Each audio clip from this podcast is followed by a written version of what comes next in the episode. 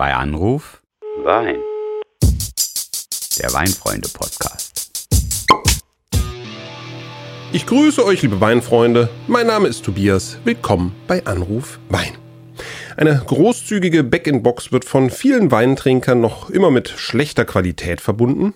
Dabei lässt sich in diesen in einen Karton gehüllten Schlauch ja wirklich jeder Wein füllen. Nur eben mehr davon, als in eine normale Flasche passen würde.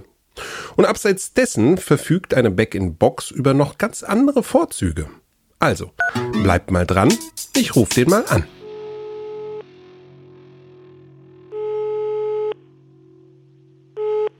Hui, der liebe Kollege Weinlackei. Hallo Tobias, passt perfekt. Ja, grüße dich. Aber jetzt müssen wir ja auch wirklich mal in das Thema der eigentlichen Folge einsteigen. Back in Box. Ja, also der Schlauch in der Schachtel, da rappelt's im Karton oder so ähnlich. Und äh, wie in unserem Podcast über den Schraubverschluss, ja, kannst du dir doch sicher sein, dass wir bereits mit der Nennung der Back-in-Box erstes Nasenrümpfen ernten, ja, weil das ist wieder so ein Kultur- und Wertigkeitsding und ja, das mögen viele Leute nicht. Naja, aber das ist doch genau unser Fall, Tobias. Dafür sind wir doch da. Ja, also, stimmt. wir nennen jetzt einfach nochmal ganz sachlich die Argumente, die für das Weinbehältnis Back-in-Box sprechen. Wie war das eben? Mhm. Wie hast du das genannt? Kenntnisreiche Ausführungen. Naja, du, dann äh, walte mal deines Amtes, Tobias, und schwinge dich auf zum Weinaufklärer. Ja, also da muss ich mich jetzt gar nicht so großartig schwingen. Ne? Denn erst einmal sollten wir vielleicht erklären, was eine Back-in-Box überhaupt ist, oder? Weil dir ist das natürlich ein Begriff aus beruflichen Gründen, aber vor allem, weil dir große Weingebinde mit Sicherheit äh, lieber sind als kleine, oder? Ja. Ja, darauf habe ich gewartet. Nee, nee, auf solche Unterstellungen lasse ich mich jetzt an dieser Stelle gar nicht ein. Aber äh, worauf ich mich dann doch einlassen muss, ist dir an dieser Stelle ausnahmsweise mal recht zu geben. Ne? Äh, Denn tatsächlich, der Begriff ist vielleicht nicht allen Weinfreunden so geläufig wie mir, aber auch dir. Also, äh, bitteschön, dann erhöhe doch einfach mal deinen eh schon viel zu großen Redeanteil und mach uns auch an der Ja, Stelle noch ja. ein wenig schlauer. Ja, keine Angst, ja, das äh, geht ja letztlich ganz schnell. Ne? Also eine Back-in-Box sieht von außen eigentlich aus wie ein Karton und der ist dann meistens gestaltet wie ein Weinetikett, ne? also ganz einfach, denn meist gibt es den Wein ja parallel auch in einer ganz normalen Flasche. So, und in diesem Karton versteckt sich ein Kunststoffbeutel, auch Schlauch genannt. Ja, und der ist wiederum mit Wein gefüllt. Ähm, dann kann man vielleicht noch dazu sagen, so die gängigsten Volumina sind äh, drei, hatten wir ja eben schon, oder sogar fünf Liter. Und ähm, man muss auch nochmal sagen, dieser Schlauch besitzt dann einen kleinen Zapfhahn, weil irgendwie muss man den Wein da ja rausbekommen. Und der macht das sogar ohne, dass Sauerstoff zurück in diesen Beutel gelangt. Ähm, und um überhaupt erstmal loszapfen zu können, muss man den natürlich ja irgendwie durch diesen Karton nach außen fummeln. Das geht manchmal leichter, manchmal schwerer. Aber ja, dann habe ich die eigentlich parat und startklar und kann loszapfen. Ja, danke, danke, danke. Also eines lässt sich jetzt schon mal festhalten, eine Back-in-Box ist bestens für größere Runden geeignet, ne? Drei Liter, fünf Liter, du hast es ja gerade Mhm. Genannt. Und für mich das wirklich Tolle daran, Ja. so ein praktischer Weinkarton, sage ich jetzt mal, lässt sich eben auch super transportieren. Ja, also wenn es jetzt Ja, hinaus ins Freie geht zu irgendwelchen Feiern und eben man nicht nur zu Hause bleibt, ist das echt ein Vorteil. Ne? Mhm. Es kommen einfach keine schweren Glasflaschen mehr zum Einsatz. Gerade beim Picknick im Park ist das ein nicht zu unterschätzender Vorteil und, muss man auch einfach mal sagen, per Mülltrennung ist die Entsorgung einfach geregelt. Also der innere Schlauch kommt in die gelbe Tonne, das Pappgehäuse in die blaue. Auch zu bedenken ist für alle kostensensitiven Menschen unter uns, dass die Back-in-Box auch die günstigste Verpackungslösung ist. Also, ich sage jetzt mal, das Verhältnis Weinverpackung zu Wein selbst ist quasi optimal gestaltet. Wow, also ich bin ja jetzt echt überrascht. Du bist ja so ein wahrer Back-in-Box. Evangelist, ja, also ich äh, sehe dich ja schon auf dem Fahrrad radeln, die Back-in-Box hinten auf dem Gepäckträger eingespannt. Also ja, ist ja äh, wirklich toll. Ja, ähm, mir sind da jetzt allerdings, als du erzählt hast, auch noch ein paar Dinge durch den Kopf gegangen. Ne? Ich, ich sag mal Stichwort Servieren. Haltbarkeit und natürlich, Achtung, ja, das Nasenrümpfen, Qualität. Ja, und zum Thema Servieren hatte ich ja vorhin schon mal was gesagt. Es wird einfach gezapft. Die Schwerkraft lässt den Wein fließen. Und die Tatsache, dass kein Sauerstoff in den Schlauch zurückgelangt, lässt ihn länger frisch bleiben. Also ich glaube, ich hatte mal nachgeguckt, man spricht immer so von bis zu acht Wochen, ja, passiert da eigentlich nichts mit dem Wein. Und äh, ja, eine, ich sag mal, schon geöffnete Flasche, die wäre da wahrscheinlich schon lange hinüber. Und äh, ich meine, da müssen wir ja auch mal ganz ehrlich sein, ne? ähm, wenn einem die Back-in-Box vor allem für die Ferien und die Ausflüge in großer Runde interessiert, dann ja, ist diese lange Haltbarkeit wahrscheinlich noch nicht mehr der wichtigste Vorteil. Nee, nee. Aber mir fällt da noch Urlaub ein, ne? denn aus meinen Reisen nach mhm. Frankreich und nach Spanien weiß ich, dass man dort deutlich unverkrampfter mit der Back-in-Box umgeht.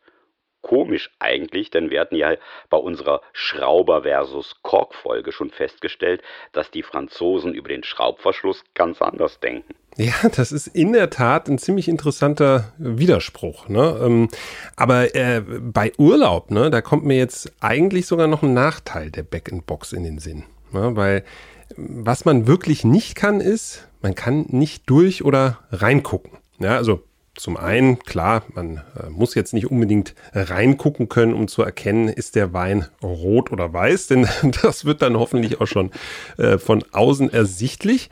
Aber man bekommt nicht so wirklich mit, wie viel man eigentlich schon getrunken hat. Ja, also man müsste jetzt irgendwie äh, so ein bisschen tarieren anhand des Gewichts durch Hochheben der Back-in-Box, aber das ist ja auch nicht wirklich so eine Alternative.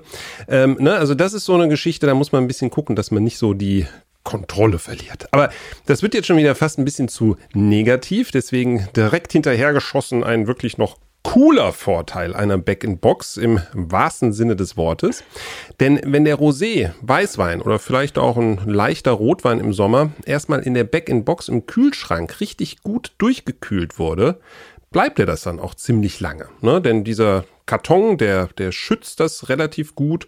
Und ja, da sind wir dann wieder bei dem Bild im Sommer mit dem mobilen Weinkarton auf dem Gepäckträger, der dann auch noch wirklich kühlen Weingenuss im Park verspricht. Ja, ich, ich muss aber noch einmal zurück bitte auf den Urlaub, denn das ist für mich so ein Stichwort. Du bist schon im Urlaubsfeeling. Ja, ja, muss ja jetzt langsam mhm. sein. Nee, ähm, da wird die soziale Dimension der Back-in-Box auch nochmal verdeutlicht. Ich möchte das mit einer kleinen Geschichte oh, okay. untermalen. Ne, es geht jetzt um einen Campingplatz direkt am Ufer der Ardèche, mhm. wunderbar. Ne? Und wir hatten gerade so eine Back-in-Box mit einem Rosé auf den Tisch gestellt, schön gekühlt, auch aus dem Anbaugebiet Ardèche. Übrigens eine Region, die gerade richtig im Aufwind ist. Da müsste man eigentlich mehr zu machen, aber okay, ich schweife jetzt schon wieder ab. Also ja, zurück. So Back in Box auf dem Tisch, Freunde und Familie freuen sich.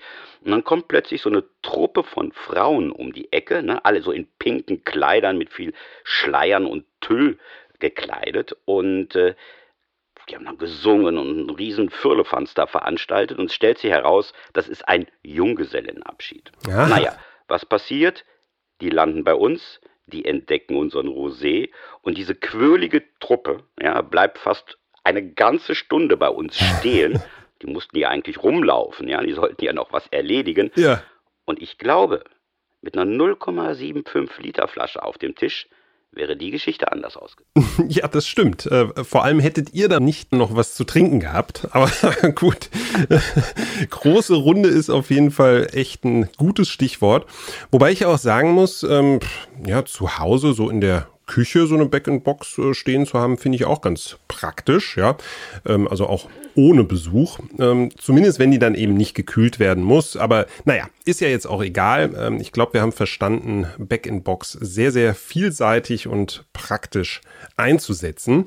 Ich muss dich jetzt aber generell auch mal so in deiner Urlaubsekstase etwas einbremsen, denn wir müssen ja unbedingt noch was zum Thema Qualität in der Back-in-Box sagen. Bei dir war es jetzt gerade ja dieser tolle Rosé, von dem du da gesprochen hast. Ich kann da ähnliche Erfahrungen auch aus dem Languedoc oder aus der Provence beitragen.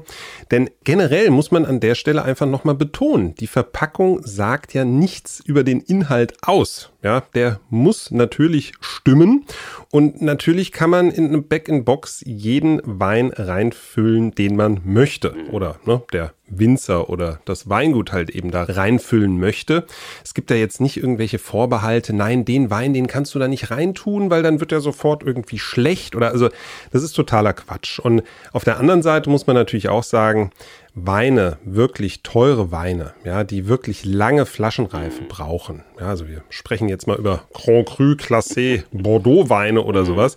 Da würde man ja gar nicht auf die Idee kommen, die da reinzupacken, weil das ist, sage ich mal, auch so mein einziger Vorbehalt, einen Wein jetzt über 30 Jahre in so einem Kunststoffschlauch lassen.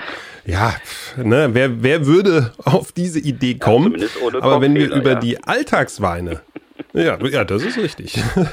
Aber ne, denk mal an Alltagsweine, denk mal an die Weine, die wir so tagtäglich trinken und das sind bestimmt irgendwie zu 90 Prozent Weine, die nicht reifen müssen, ja, die können ohne weiteres in eine Back-in-Box und allein die Tatsache, dass der Wein da drin so lange haltbar bleibt, finde ich ja einfach interessant für jeden Tag. Okay, jetzt darf ich nichts mehr über Urlaub sagen. Ne? Okay, wie wär's denn dann, lieber Tobias, mit noch ein bisschen Historie? Das haben wir, Ja. glaube ich, noch gar nicht erwähnt. Ne? Oh Gott, ja, ja. unbedingt. Also es ist übrigens ein Australier, Thomas Angoff, der das Patent für die Back-in-Box bereits 1965 anmeldet. Und dann kommt noch was Interessantes dazu. Penfolds, sagt er ja was, ne, ist ja kein unbekannter Name. Ja. Die nehmen das nämlich auf, entwickeln das Format noch so ein bisschen weiter, ne, optimieren noch so ein bisschen und sind damit die Pioniere der Back-in-Box. In Europa selbst jetzt, ich weiß es nicht ganz genau, ich schätze mal, pff, hat man so vor 20 Jahren vielleicht die ersten Back-in-Boxes in freier Wildbahn gesichtet, aber dafür würde ich mich jetzt auch nicht verbürgen. Ja, aber ist ja auch mal spannend. Ne? Also die Australier sind ja jetzt nicht als irgendwie die äh, Weininnovatoren irgendwie bekannt, aber in Sachen Back-in-Box dann ja anscheinend wirklich eine wichtige Entwicklung vorangetrieben, die jetzt ja, wie du schon beschrieben hast, gerade ja auch in Frankreich sehr weit verbreitet ist. Sollen wir an der Stelle eigentlich nochmal verraten, dass die Mails mit lieber Michael ähm, dann doch auch von uns wieder ein bisschen bevorzugt behandelt werden? Oder, ah, jetzt ist es raus, ne? Ja. Ja, dann sind wir gespannt, was wir für Einsendungen bekommen, bis es dann beim nächsten Mal in zwei Wochen wieder heißt Bei Anruf. Wein